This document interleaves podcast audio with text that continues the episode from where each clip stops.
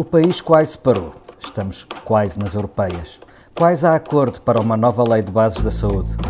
Bem-vindo à Comissão Política. Estamos a gravar à hora de almoço de terça-feira, dia 23 de abril.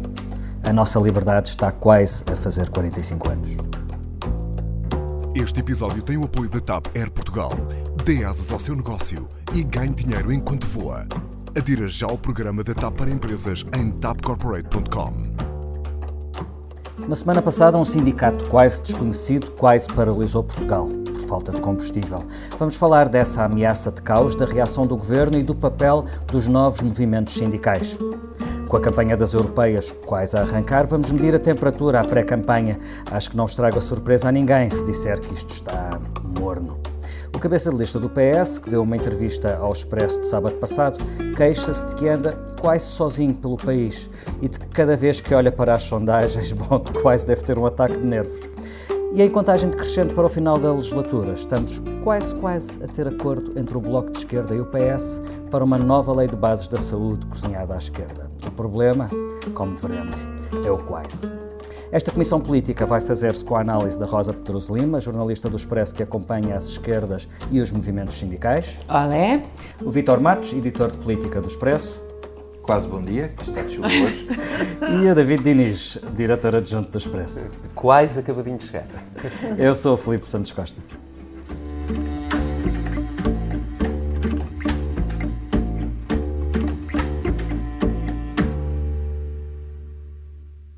Como advogado, foi um orgulho e é um orgulho defender e acompanhar esta classe dos motoristas de matérias perigosas. Foram 72 horas duras, mas uh, é um feito histórico, nunca tinha acontecido algo assim, tão depressa, tão rápido. Por outro lado, temos consciência que a manifestação destas pessoas no exercício do direito à greve, se continuássemos uh, um, com este exercício, iria causar problemas ao país mais do que aqueles que já estão, porque em três dias o país parou, eh, entrou num estado de calamidade e não é a nossa intenção. Nós eh, manifestámos sempre de forma pacífica, apenas para alertar a importância que estes homens têm, porque sem eles o país para, mas o país não os conhecia nem os reconhecia. A partir de hoje, vão todas as pessoas vão saber o que é um motorista de matérias perigosas, trabalham 15 horas, 18 horas por dia para que não falte nada na casa dos portugueses e das pessoas em geral e vão respeitá-los como eles querem ser respeitados. Ouvimos a declaração de vitória de Pedro Pardal Henriques, advogado que nunca conduziu um caminhão, nem de materiais perigosos, nem de outros, mas que conduziu a greve que alarmou o país e pôs em risco as miniférias da Páscoa. Pardal Henriques foi o rosto do protesto dos camionistas de transporte de materiais perigosos, enquanto vice-presidente do respectivo sindicato, uma estrutura recém-formada que convocou uma greve com adesão praticamente total, contrariando um acordo alcançado pelos sindicatos tradicionais afetos à CGTP. A rapidez com que o país caiu em modo de pré-caos, com postos de combustíveis vazios, longas filas de automóveis para abastecer, hoteleiros em pânico com a hipótese de não haver combustível nas férias da Páscoa e a aparente desorientação do governo chamou a atenção para diversas questões. O país está totalmente dependente de poucas centenas de indivíduos para funcionar.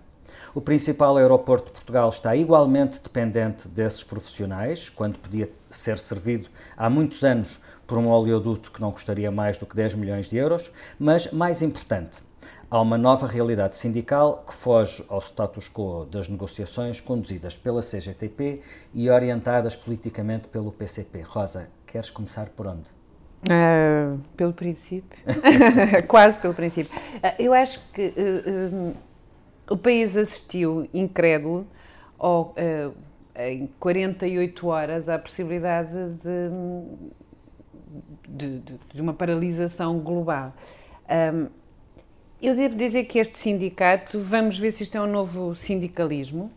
O tempo dirá se ele fica pelo caminho ou se de facto se organiza. A história mostra, a história de, de, desde o 25 de Abril, uh, epifenómenos de sindicatos. Agora, o que há uma certeza é que a capacidade de impacto deste como anteriormente o dos novo sindicato dos enfermeiros ou, ou, ou, dos estivadores ou aquele stop, o, o sindicato dos professores. que fez uma greve a tempo indeterminado, o impacto que estes uh, motoristas de, de, de, uh, dos caminhões de matérias perigosas tiveram em muito pouco tempo é uma coisa uh, para, para parar para pensar.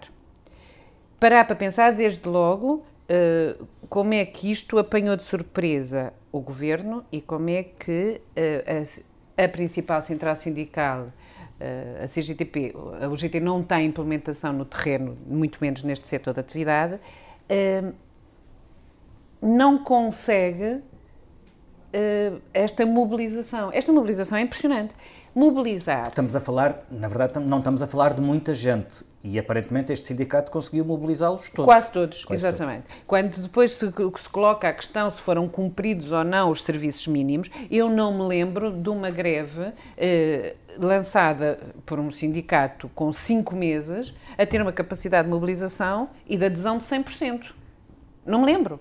Uh, Lembro-me de, de, greves dos médicos, greves dos professores, todos nós nos lembramos que tiveram altíssimas taxas de, de, de participação, mas repara, eles começam por convocar uma greve por tempo indeterminado.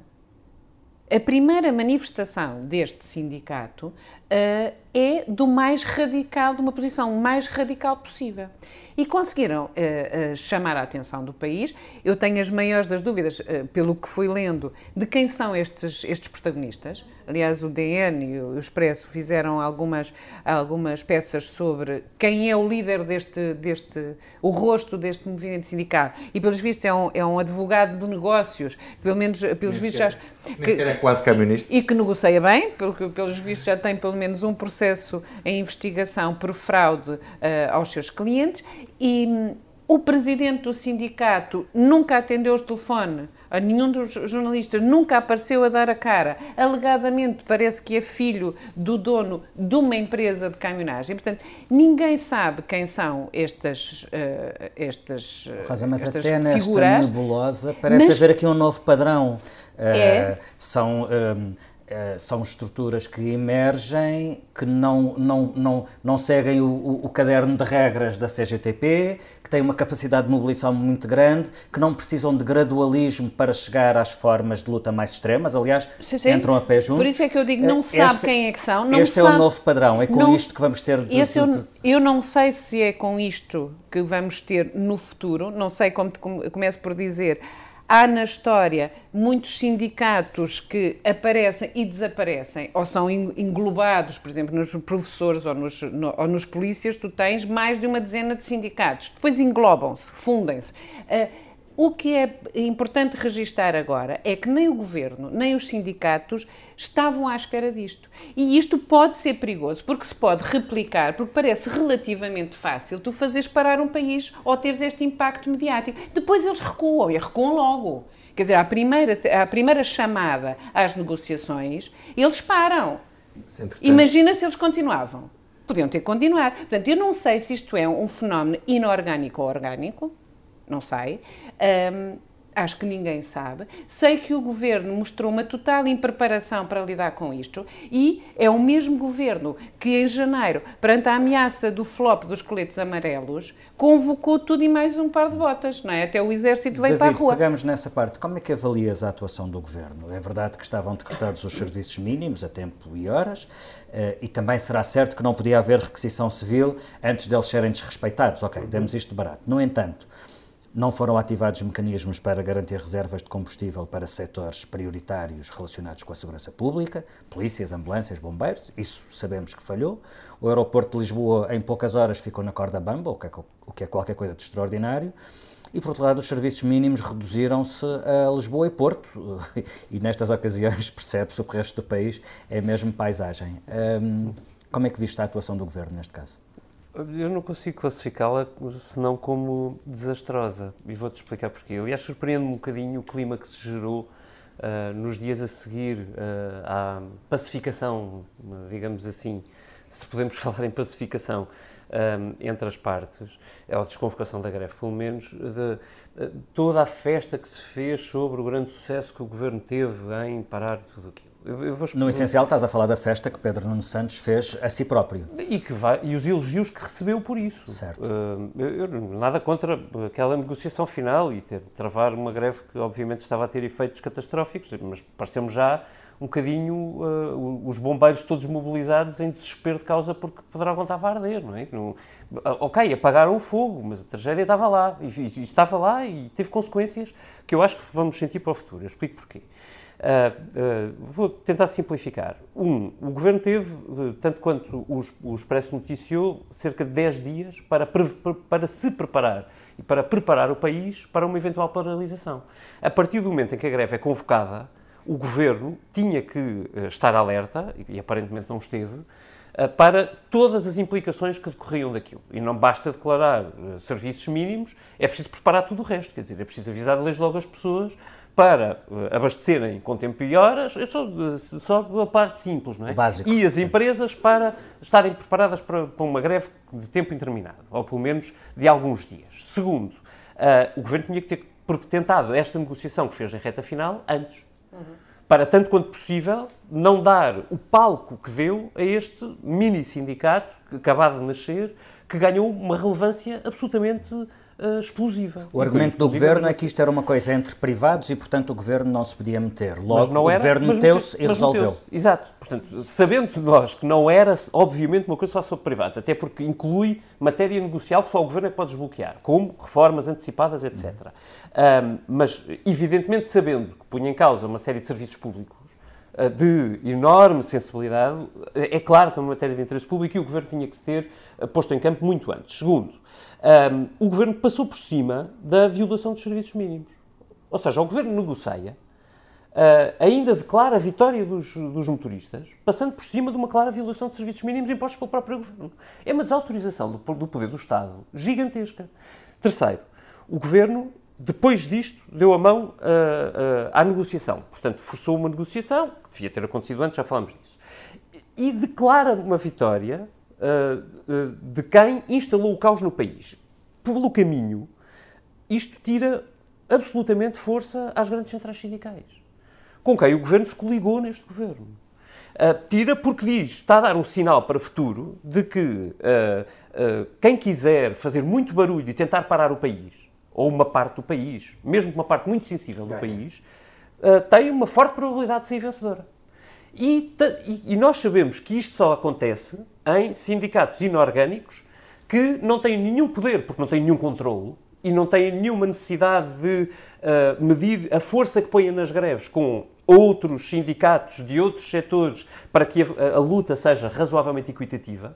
Portanto, são, são sindicatos que só dependem deles próprios, só querem a luta por ela própria e o governo deu força. O sinal que saiu disto tudo foi o governo dizer a estas pessoas: ah, sim, senhor, saiam para a rua, façam o que quiserem. Querem ganhar é assim que Porque fazem. nós vamos dar força. Portanto, eu não percebo qual é a vitória do governo, a não ser a de acabar com o fogo que era absolutamente urgente acabar. E disso reconheço, há uma habilidade. E que subavaliou, e que subavaliou tremendamente. Vítor, eh, eh, este assunto começou por ser entregue a Pedro Cisa Vieira, mas o amigo genial de António Costa, pelos vistos, não chegou. Eh, e segundo o Expresso, foi o próprio António Costa que acabou a coordenar o governo por WhatsApp e entregou depois a negociação decisiva a Pedro Nuno Santos, que tratou de sair disto como um herói. Eh, o filme que fazes é este?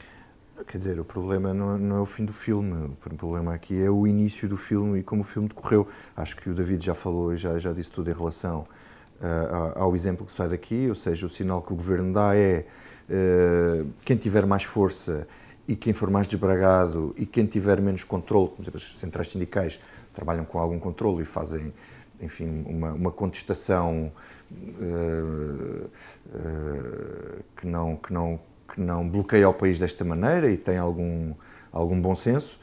Uh, o sinal que isto é venham mais sindicatos destes que têm grandes probabilidades de ter ganhos de causa. Duas questões. Primeiro, a questão da prevenção onde é que anda o SIS? Quer dizer, uh, discutiu-se muito nos anos 90 que o SIS andava a vigiar sindicatos e não sei o quê. Ora, aqui está uma boa razão para o SIS vigiar sindicatos. o que o SIS devia ter dito, o Serviço de Informações e Segurança servem para isto. Para, não é para ir prender pessoas nem para uh, violar direitos individuais, é para avisar ao governo: olhem, cuidado, porque este pré-aviso de greve deste sindicato um, tem alguns riscos e esta gente pode, de facto, nós não percebemos muito bem quem eles são, eles podem, de facto, paralisar o país, tenham atenção e precavenham, e, e, e tomem precauções. Porque o SIS foi, foi o responsável pela mega operação do, dos, do, dos, dos coletes amarelos, que foi um flop. Mas foi um flop, mas eu percebo, tem que ser, ok, sim, sim, aquilo, sim, era, sim, aquilo era demasiado evidente. Mas eu estou-te a dar razão, Vitor, claro, claro. os SIS, ou se calhar estão a trabalhar okay, mal. Estão a trabalhar mal. Agora, aqui devia outro. ter havido algum trabalho de prevenção, o Governo não quis perceber, o Pedro Nuno Santos disse que se a greve tivesse convocada, sido convocada com um ano antes, tinha sido igual. Então, se diz isso, não aprenderam nada. Bom, a outra questão. Isso é uma declaração de falência do Estado, não é? Claro, quer dizer. Então não podemos Bom, nunca fazer nada porque estamos sempre na mão destes senhores. Não, e o se é extraordinário, não é? Se eles reclamava bem, não é? A outra questão é, reparem bem como o governo geriu esta greve, por exemplo, comparada com a dos estivadores e a dos enfermeiros. Uh, Rosa, tu estavas a dizer que se isto se repetia, se não repetia. Isto, já, isto tem quatro meses, portanto, os estivadores foi em dezembro, depois não, foi primeiro o stop, o dos professores, aquele que também fez uma, uma greve que mais acabava, por Facebook, se não foi por Facebook, Sim, foi lá exato. perto. Depois tivemos os estivadores uhum. e a seguir os enfermeiros uhum. e os estivadores. A grande reação foi quando se percebeu que as exportações que a Europa ia ser afetada e era um caso muito sério, desse ponto de vista. E, e o César Vieira também começou por dizer que, não tinha, que o governo não tinha nada a ver com aquilo. E, e, como era uma matéria privada... Isto é uma gestão a, António depois, Costa Talvez Pedro Vieira ainda não, não é? tenha percebido exatamente qual é a função dele e qual é a função de um governo, mas, eh, enfim, esse será um problema do amigo genial de António Costa. A seguir, temos a questão dos enfermeiros e, eh, nestas greves, o governo tenta cavalgar isto contra os grevistas porque pensa que vai capitalizar com isso na opinião pública. Nós fizemos sondagens e temos 70% das pessoas contra os professores, 80% contra a greve dos enfermeiros. E o governo o que é que faz? Uma guerra contra a bastonária, uma guerra contra os enfermeiros. Neste caso, teve que ir atrás. Neste caso foi completamente ao contrário, porque percebeu o quê? Que isto ia ser uma véspera de eleições, a malta não consegue meter gasolina e isto ia ser um desastre total. Portanto, eles tiveram que entrar em modo de emergência no instante para resolver um problema porque eles não podiam combater este sindicato. Portanto, isto é um problema uh, grave que o governo não conseguiu não, conseguiu, porque não conseguiu prever uh, aquilo que ia acontecer e daí a reação uh, final que o David disse que foi entregar, uh, enfim, negociar e depois no fim parece que houve ganhos de causa. Não sei, vamos ver. O sindicato parece que é imprevisível e vamos ver se de facto há ganhos de causa e vamos ver se isto não se repete. Deixa-me voltar à questão do sindicalismo, porque entretanto o mesmo Pedro Nuno Santos veio dizer isto. Devemos, com cautela, sem pôr em causa direitos constitucionalmente consagrados, refletir sobre a lei da greve, sobre a organização sindical, sobre uh, o abastecimento das nossas infraestruturas críticas, sobre a dependência energética de Portugal.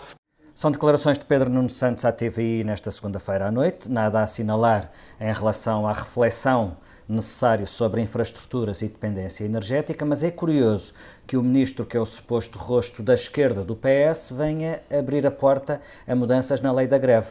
E lembro, eh, Rosa, falámos disso na altura, que já Marta Temido tinha defendido o mesmo, indo mais longe do que Pedro Nuno Santos, no sentido de serem necessárias maiores limitações ao direito da greve. Que caminho é este que o governo do PS, apoiado pelas esquerdas, está a abrir? Ah, é um caminho neste, neste, neste campo, é um caminho de choque frontal, nomeadamente com o PCP. Quer dizer, o PCP tem, tem ainda a engolir o sapo da legislação laboral, que não consegue, não consegue uh, fazer valer a sua posição, e por o Pedro Nuno Santos pôr logo esta cartada em cima da mesa da alteração Olha à lei da, da, greve. Olha Ora quem? quem? Exatamente. Olha a esquerda parecia, parecia o, o, amigo mais esquerda do, que, que, que o PCP tinha no governo colocar Mas não é preciso repensar a maneira como as coisas estão a ser feitas. Pergunto. O quê? Uh, greves como estas, a emergência de movimentos novos, a emergência de novos, novas formas de atuação, não obriga a repensar Ai, a lei ou a redefinir as limitações? Eu acho que se é deve repensar todas as leis, nessas coisas, em ponto de vista teórico, acho que sim. Uh, eu, muito sinceramente, acho que é um sinal do desespero que se falava e da má condução por parte do governo deste, deste dossiê dos motoristas que lhes estalou literalmente no colo. E, e eu, a vida tem-nos ensinado, tem mostrado cada vez que há um problema político, o governo ou manda fazer um inquérito ou então pensa em repensar um as leis. Trabalho. ou um grupo de trabalho, Um ou a branco. repensar as leis. Acho pouco prudente. Eu não, te- não estou a dizer que a lei da greve eh, esteja perfeita e, e seja uma peça intocável da legislação portuguesa. Agora, não se calhar nem o fim da legislatura, nem este episódio dos motoristas me parece sensato que se sirvam de alavanca para qualquer mudança legislativa. Muito Bem, vamos ao segundo tema desta Comissão Política. Falta um mês para as eleições europeias e o interesse do país por esta disputa é o quê? Eh, zero? Pouco mais que zero? Eh, alguém arrisca? quase. Bom, andará, andará lá perto. Eh, e não é como se não houvesse assunto. Eu cá estou excitadíssimo, pá. tu estás excitadíssimo. Pagam-me para isso? A questão, a questão é, co- é que não é como se não houvesse assunto para falar. O desfecho do Brexit é incerto, as consequências podem ser imprevisíveis, uh, os movimentos populistas e antissistema ganham terreno na Europa, as pressões migratórias quase deixámos de falar disso, mas elas não desapareceram, e o euro, enfim, continua a ser o euro, é uma camisa de forças uh, que condena as, eco- as economias periféricas, uh, pelo menos à anemia. No sábado passado, o Expresso continuou as entrevistas aos principais cabeças de lista, desta vez com o socialista Pedro Marques, e o que ele queria mesmo, mesmo, mesmo falar era do seu adversário Paulo Rangel. Vamos ver, eu avisei logo quando isto começou, ou melhor, não é quando isto começou, quando isto foi trazido para dentro da campanha das europeias por Paulo Rangel, avisei logo onde é que isto ia acabar, a sujar a democracia. Vítor, ainda tens esperança de que os assuntos realmente importantes para o futuro da Europa sejam debatidos nesta campanha com a atenção e a relevância que merecem? Ou estamos condenados a que as europeias sejam uma espécie de interposto das legislativas, como tem sido eh, quase sempre? Pois que não tenho esperança nenhuma e, e acho que são entrepostas das legislações primárias das legislativas como costumam ser. E acho que se vai debater, tem-se debatido pouco Europa, vai-se debater pouco A Europa. culpa também é um bocadinho nossa, não? Nós, Queremos nós- sempre um som debate sobre política Mas, eh, interna mas e que isso- sobre como é que vai ser a geringonça depois das Não. eleições. mas acho que isso é Eh, normal, não, não acho que isso seja uma coisa. Acho, acho que isso. Se não é somos nós a forçar porque- a agenda da Europa na campanha das europeias, quem é que há de fazer? Não, porque é preciso que os candidatos digam coisas interessantes também sobre a Europa. Quer dizer, temos. Não tenho a certeza de que estejamos a Eh, perguntar e a dar-lhe relevo. Eh, É esse o meu ponto. Sim, mas ouve lá, eh, se tu tiver os candidatos, quando os questionas sobre a Europa, não tens também a novidade. Quer dizer, tens o PCP a dizer a mesma coisa há anos a fio, tens o Bloco com pequenas nuances. a entrevista Ainda não leste a entrevista do João Ferreira, pode que sai no próximo sábado e que nós fizemos com enorme brilhantismo. Mas já o Pedro Exato. Marques diz Publicitário. Tu tens, o, tu tens o próprio candidato do. Tens o candidato do, do PS a dizer que eh, os governos que se costumam queixar, costumam puxar o assunto para as europeias, para assuntos europeus, porque não querem falar de governação. E ele, daquilo que ele quer falar e que ele põe na agenda é querer falar de governação para dizer que a Europa vai, vai para a Europa para fazer da Europa uma espécie de Portugal e exportar o modelo, o modelo português para Bruxelas, que é um bocado, só em si é um, é um bocado ridículo. E o próprio Primeiro-Ministro, o que ele coloca na agenda é pede um voto de confiança no governo nestas europeias, o que eu acho que é um erro político, mas pronto. Aliás, meteu uma verá. parte do governo na lista, não é? É, Meteu dois é ex-ministros mandar o governo os dois, Bruxelas. no- os dois primeiros candidatos. Sim. Sim, exato. Mas, quer dizer, quando o António Costa põe, coloca eh, esta questão assim, isto faz com que, como é evidente, o grande debate seja sobre política interna.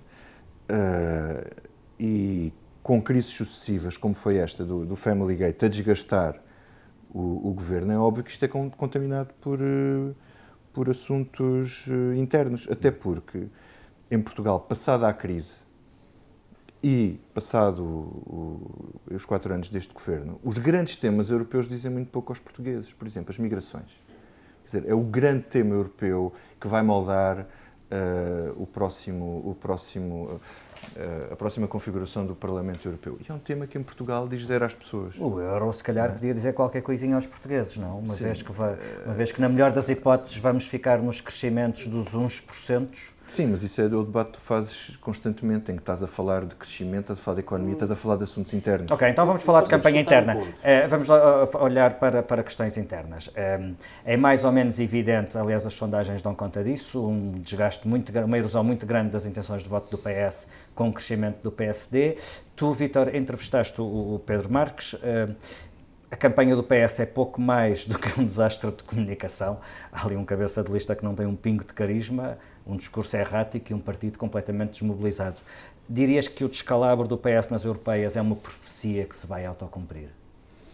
Não sei se um descalabro, se o que é que consideras um descalabro, que é chegar perto dos, dos 31% do poucachinho do, que foi o resultado do, Considera um descalabro a possibilidade de ficar atrás eu acho do que é um descalabro. Não, eu não, não, acho difícil de ficar atrás do PSD, isso é um descalabro. Mas acho difícil, mas pronto. Mas ficarem no poucachinho é bom? No poucachinho já é mau. Se ficarem no poucachinho já é mau. Portanto, e mesmo qualquer resultado que vá lá ali para os 33%, assim, já não é, já é mau. Porque, quer dizer, tanto que o PS já está com o discurso, aliás, Pedro Marques disse isso erradamente na nossa entrevista, já está com o discurso de uh, é a segunda vez que um governo ganha umas eleições europeias, porque normalmente os governos são penalizados. Portanto, já estão a ensaiar o discurso de ter um mau resultado, mas uh, fazendo o spinning dizer, não, não, é a segunda vez. E que não é verdade, porque ganhou, uh, ganhou Cavaco Silva com Pedro Santana Lopes em 87 nas primeiras europeias, e ganhou também António Guterres com Soares contra Pacheco Pereira uhum. em, em 1999. Uh, portanto, isto tudo parece a poucachinho.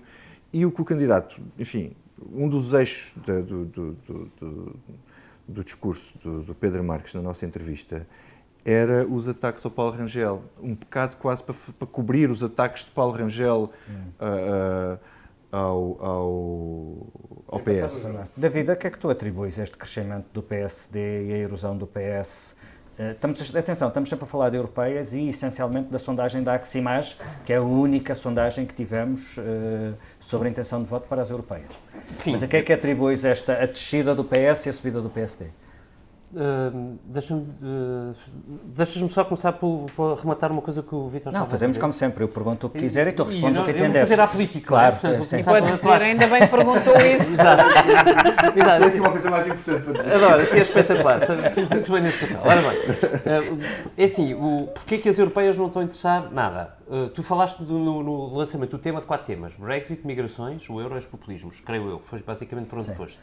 Em qualquer um destes grandes temas europeus que tornam estas eleições europeias as mais importantes da história da União Europeia, uh, Portugal é de facto uma ilha. E é uma ilha pelos melhores motivos e pelos Vantagens pelos da periferia, neste caso. Uh, talvez, talvez. Ora, repara, Brexit, Portugal nem sequer é dos países mais afetados. Migrações, claramente, Portugal não é um receptor sequer, portanto, a questão Uh, por razões que eu acho más, não se coloca particularmente, é Portugal não é atrativo, digamos assim. Uh, o euro a coligação de esquerda minimizou as diferenças, ou seja, não esteve longe de as acentuar, digamos assim, pelo menos. O Bloco de Esquerda não de significa já não que parece... não continua a ser um problema, isso seríssimo. Não, mas, não, eh, mas percebo o, euro, o que estás a dizer. O euro é evidentemente uma grande questão, o futuro do euro é evidentemente uma grande questão, mas minimizou-se o diferencial de partida. E, e, os populismos também, quer dizer, nós cá discutimos o Chega, mas o Chega não existe, não é? É, é dos outros. Discutimos, eh, discutimos mas na, na campanha interna praticamente não se nota. E, portanto, Parece-me que, face ao, uh, ao quadro geral e ao facto dos partidos não terem coisas que se distingam muito, ou pelo menos não se distingam muito do passado, mas entre si, uh, que a campanha se tenha absolutamente, uh, tenha, tenha, corrido aquilo que é o normal, tenha-se nacionalizado. cá e não lá fora, sobretudo cá. aqui, o PS teve uma tentação que a mim parece, parece errada, e hoje parece mais ou menos evidente que é errada, que é, ok, se é para nacionalizar, e se nós estamos à frente nas sondagens, vamos lá atrás do capital. Portanto, vamos fazer disto, de facto, a primeira volta das legislativas. Portanto, se é para nacionalizar, vamos governamentalizar. Totalmente. E assim foi, entraram dois ministros como um e dois da lista do PS, e assim António Costa entrou na campanha, e agora, caídos na armadilha, não há maneira de sair dela. Portanto, António Costa, a cada comício que vai, vai ter que seguir o discurso que ele próprio introduziu, que é, eles querem um cartão amarelo, nós queremos um cartão verde. Certo. Portanto, não há volta a dar, a estratégia está definida e o PS já não consegue sair deste discurso. Eu não acho, uh, uh, mesmo assim, que a erosão seja catastrófica. Ou seja, aquilo que nós estamos a assistir é uma espécie de regresso aos dados de 2015, mas com o PS à frente. Uh, ou seja, o, o, Partido Socialista trocou com o PSD o, o, nas, nas, intenções de voto que agora conhecemos, não é? Que estão em cima da mesa. Ou a tendência que agora conhecemos. Uh, o PS está um bocadinho à frente do PSD, estando há quatro anos o contrário, não é? Uh, e no resto as forças políticas mantêm o seu peso relativo. O que me parece, de resto, bastante normal, que é as pessoas que votaram à esquerda acham que esta solução funcionou bem, as pessoas que votaram à direita acham que esta solução é, digamos assim, poucachinho. Um, e, portanto, parece natural que as coisas fiquem mais ou menos assim até às eleições europeias. Uh, a questão é que Uh, eu ontem li ao Daniel Oliveira, no Expresso Diário, e o Daniel Oliveira mostrava-se como sendo de esquerda e um uh, tradicional votante neste bloco, digamos assim, à esquerda, Uh, o, o, Daniel Oliveira estava muito contente porque isto era o melhor dos resultados possíveis para quem é de esquerda. Porque o PS, os resultados eram basicamente os mesmos, o PS desta vez ganhava, mas tinha que juntar PCP e Bloco para nova governação. Portanto, fazendo a leitura para as legislativas. Onde é que eu acho que o Daniel pode estar a ler isto mal? E eu acho que a leitura dele é perfeitamente plausível.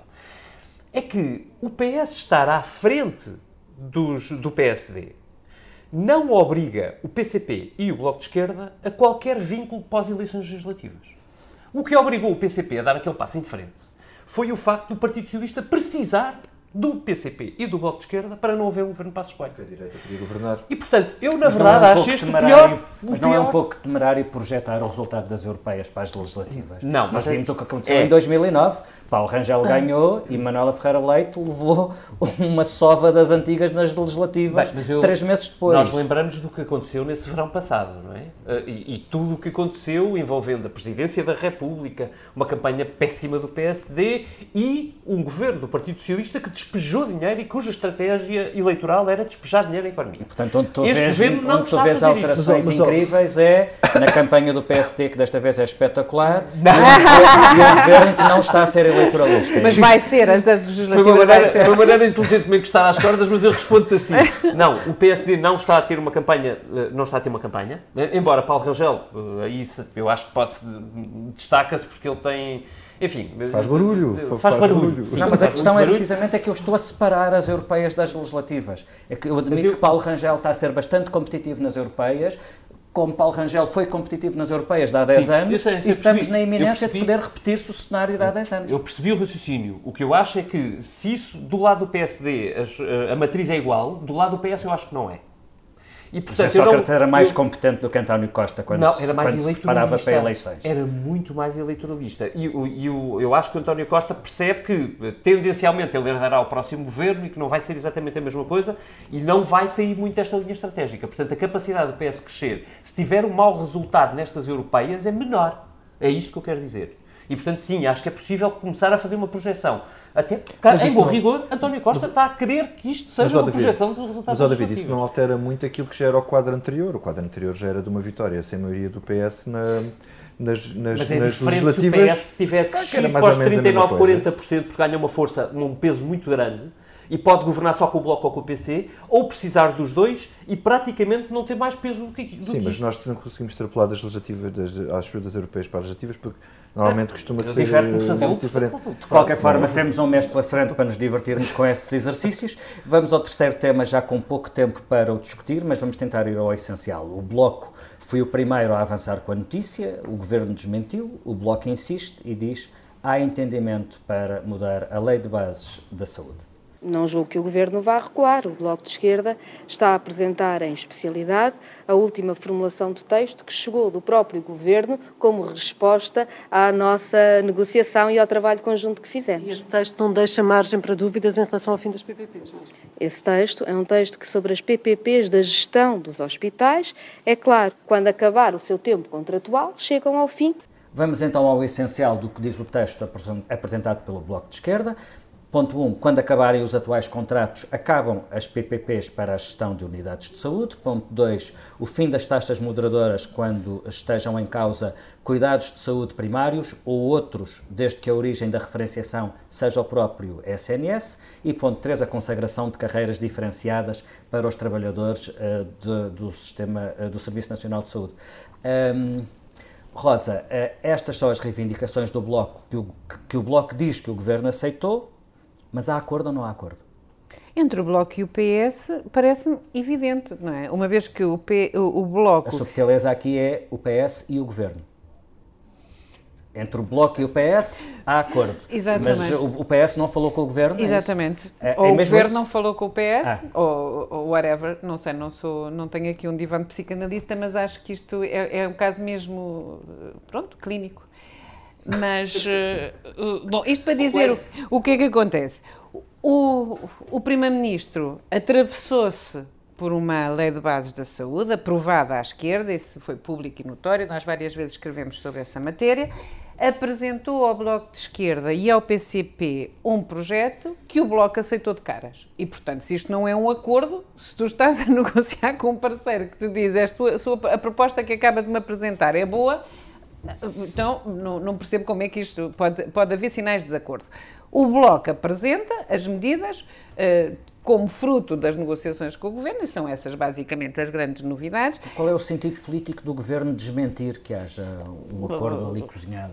Sim, é, é, é, é o comunicado do Governo é muito subtil na medida em que aquilo parece mais um recado para dentro da própria bancada do PS, que pode apresentar as suas propostas e, que, e, e um recado também para o PCP, de que as negociações não fechadas é, são os dois. O desconforto do PCP ter, ter, ter obrigado o PS a fazer o jogo do costume, que é ai meu Deus, não, o Bloco PC, já veio. O PC está habituado a estas coisas e aproveita para croquetes e diz que o Bloco se precipita e fecha negociações que podiam avançar. Já foi assim com o salário mínimo, já foi assim com a taxa Robles, já foi assim com a isso quer dizer que o PCP quer vender mais caro o seu voto, ou seja, que pode chegar, pode entrar neste acordo, ou o PCP não está interessado em entrar neste acordo? Eu, eu acho, não percebo isso. Eu mesmo. acho que o PC não está interessado neste acordo, porque vamos, vamos ser claros.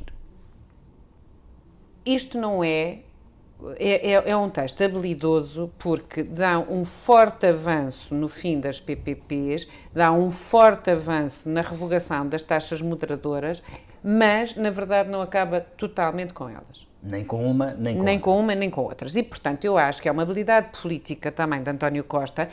Eh, não é para mim óbvio que o Presidente da República tenha aqui matéria para vetar esta lei. Já lá vamos, eh, já lá vamos. Uh, precisamente por isso.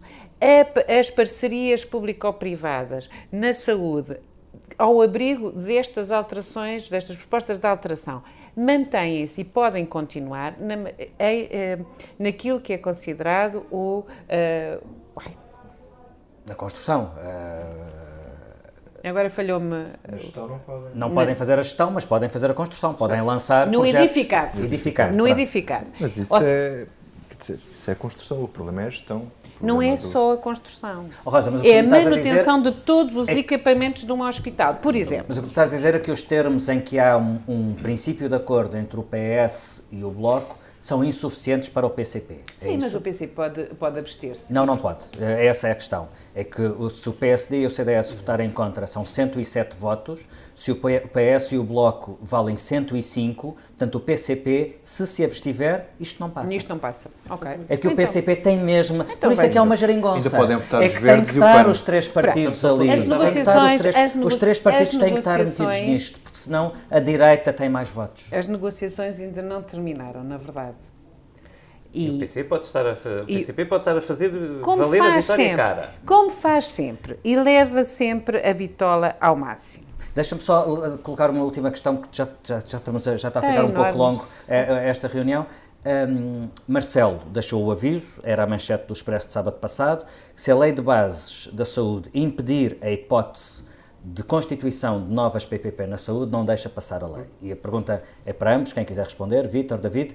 O argumento do Presidente da República é que uma lei de bases deve dar linhas de orientação, mas não deve ser fechada ao ponto de impedir, por razões ideológicas, futuros governos de tomar decisões legítimas de políticas Sim. públicas. Não, Marcelo tem razão, tem, tem ou não aqui uma boa base para um veto? Eu acho que tem, acho que, porque acho que uma lei de bases, por definição, é uma lei que dá um enquadramento geral para um determinado, para um determinado setor, para uma determinada área, que permita uma margem de manobra suficiente aos, a quem está no poder. Agora, David, tem por exemplo, a questão de, de, de, do fim da gestão das PPPs é uma limitação, de facto. Mas é uma norma transitória?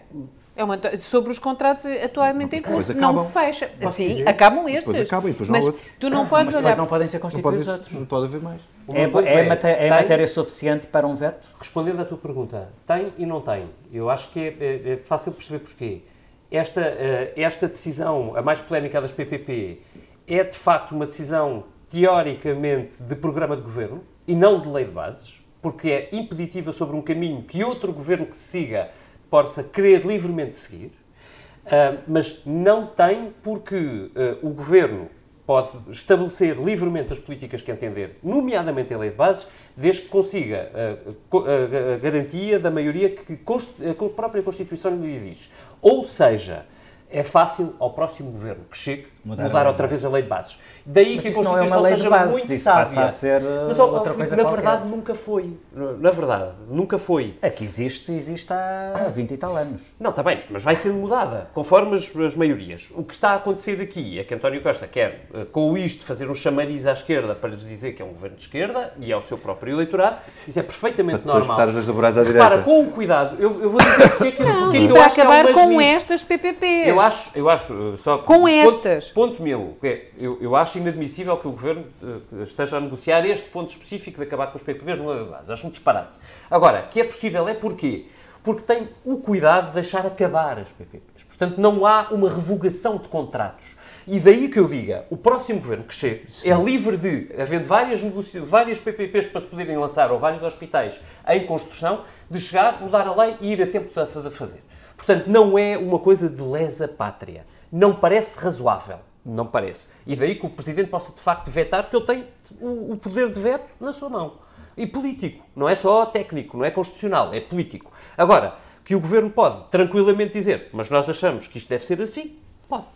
Mas eu não fecho, a lei de bases não condiciona a existência de futuras PPPs como eu a leio nestas propostas de alteração. Hum, Atenção, Na Constituição cessam, cessam estas e continua a ser possível, eh, desde que seja supletiva, os acordos feitos com o isso é Estado, é com privados. Não, não é pode coisa. ser a mesma coisa. Pode ser a mesma coisa. Eu não sei se, é se isto é, é tão óbvio.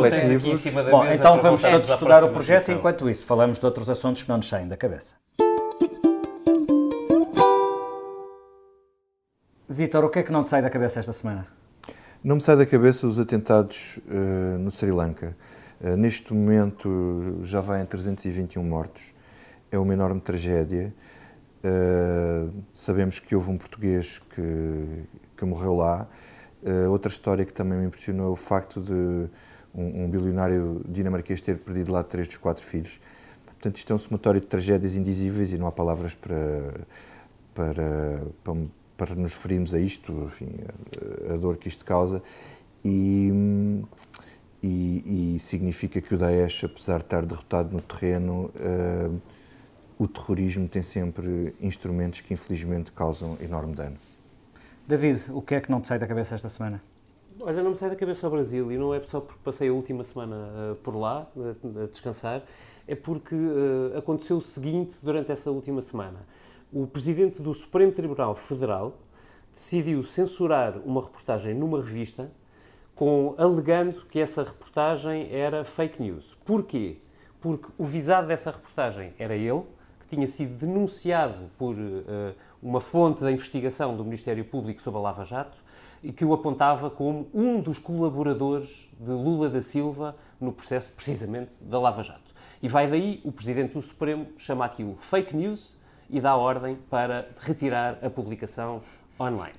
O que aconteceu nos dias seguintes no Brasil foi uh, um case study Uh, o tumulto foi de tal ordem sobre a censura que, evidentemente, estava a ser implementada pelo presidente do maior Tribunal Federal do Brasil, que uh, três dos juízes do dito tribunal acabaram por se sentir pressionados para vir a público a dizer que aquela censura era inadmissível e que devia ser revertida.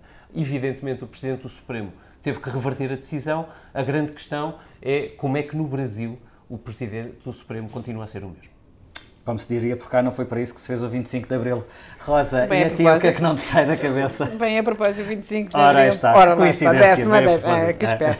Muito bem, eu não me sai da cabeça que o Hotel Saraiva de Carvalho deve ter... Uh, deve ter alguma contenção verbal, isto não é censura, mas fica chocada de ouvir dizer que um, o Salgueiro Maia só existiu uh, porque o hotel o fez existir. E eu acho que isto é tão mau, é tão pouquinho, é tão injusto, é tão indigno, que, que, que até o Hotel Carvalho, Saraiva de Carvalho fica mal. E eu vou passar a dizer-vos o que ele que disse. Salgueiro Maia teve a sorte de eu lhe dar a missão principal no 25 de Abril. Cito, cito Hotel Saraiva Carvalho. Dei-lhe a missão de servir de isca. Deveria dizer isco, mas tudo isco, É, até, para, atrair, uh, para, para, atrair as forças do, do, do Marcelo Caetano, quando os outros capitães estavam a ocupar os alvos fundamentais. Mas, eu dizia o, o Otelo, tu ficas aí a dar-lhes conversa até eu chegar. Será, eu, Salgueiro Maia não merece, eu acho que este aqui é a minha singela homenagem ao grande capitão de 25 de Abril, que foi Salgueiro Maia. E a mim não me sai da cabeça isto. Oh, oh, oh, senhor deputado, eu não lhe vou responder essa pergunta porque não me apetece.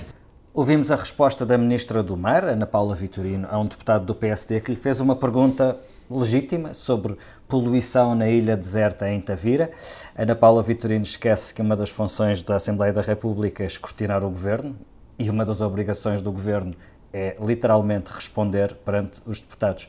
E, enfim, se não lhe apetece cumprir a sua função, tem bom remédio e dar o lugar a quem a queira cumprir. É pena que o Presidente da República, que também tem tarefas prescritas, e uma delas é zelar pelo cumprimento da Constituição, esteja desatento a estes pequeninos sintomas de irregular funcionamento das instituições. E ficamos uhum. por aqui. Não lhe apetece. Não lhe apetece. A ilustração é do Tiago Pereira Santos, a edição multimédia é do José Sedovim Pinto. Para a semana a mais.